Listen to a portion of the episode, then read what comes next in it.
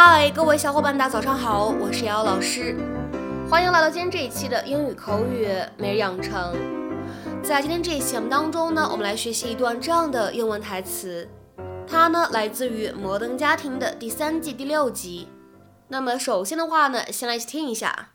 No, I never saw Gone with the Wind. But I have two kids at sleepovers. No, I never saw Gone with the Wind. But I have two kids at sleepovers.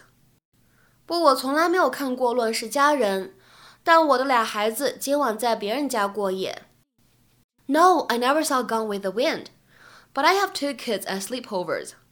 No, I never saw Gone with the Wind, but I have two kids at sleepovers. 那么在这样一段台词当中呢，我们需要注意哪些发音技巧呢？首先呢，第一处就是第二句话的一开头，but I 放在一起呢，我们可以有一个连读的处理。然后呢，在美式发音当中呢，其中这样一个字母 t，它呢还是一个典型的闪音的处理，flat t。所以呢，我们会读成 but I，but I，but I。然后呢，再来看一下第二处发音技巧，at sleepovers。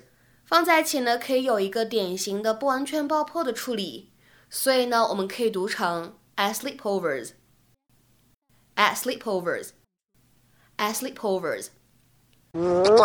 Bye Love you. Hey, Claire, listen. Uh, if you want, some of the moms are going to stay and watch Gone with the Wind in my new screening room. I got Pinot. I would love to, but I'm not feeling that great, so probably just going to go home and rest. Plus, I've seen that movie no, I never saw Gone with the Wind. But I have two kids at sleepovers, and Haley is out of town with Phil. That means I have one night to myself, which happens once every never. I am not spending it with some gossipy mom who was mean to me in high school. I need a fun night out.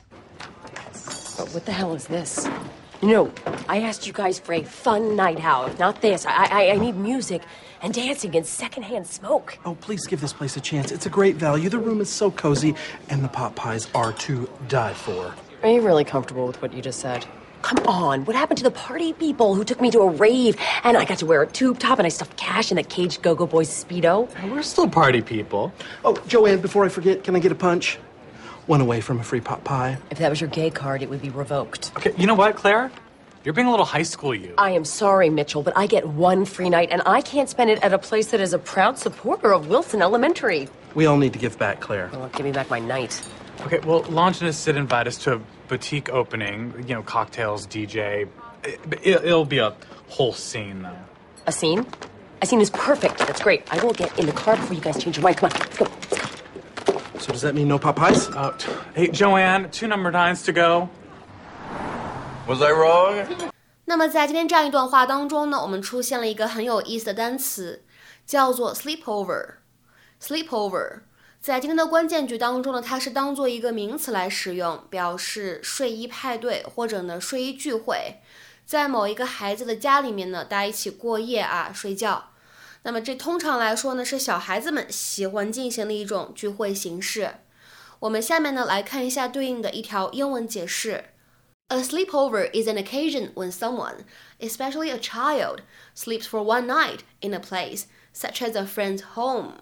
那么大家在 sleepover 睡衣派对上面会干些什么事情呢？比如说，很多小朋友都喜欢玩这个 pillow fight，枕头大战。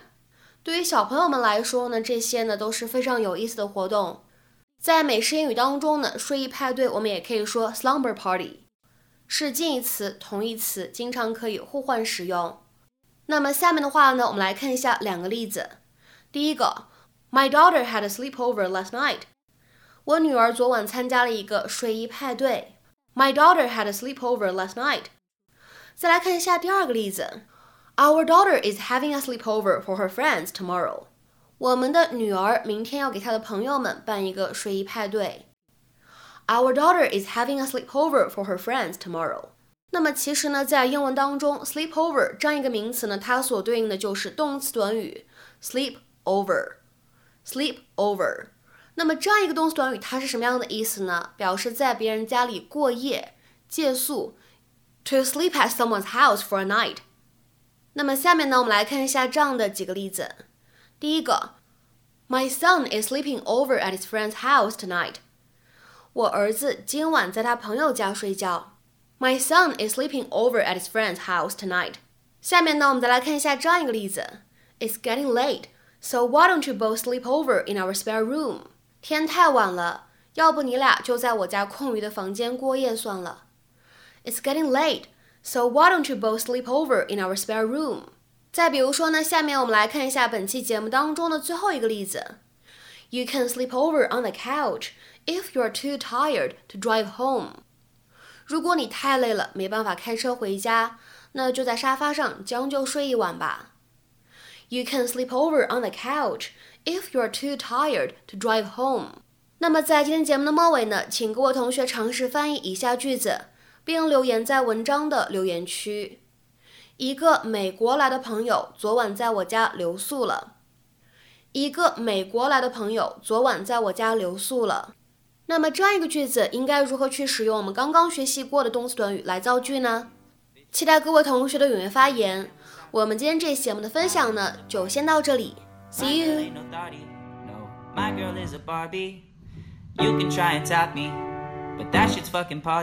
Oh, and please don't call me daddy. bitch. I am not your daddy. I got all these problems of my own, all these problems in my phone. If you see me, please leave me alone. I would rather be at home.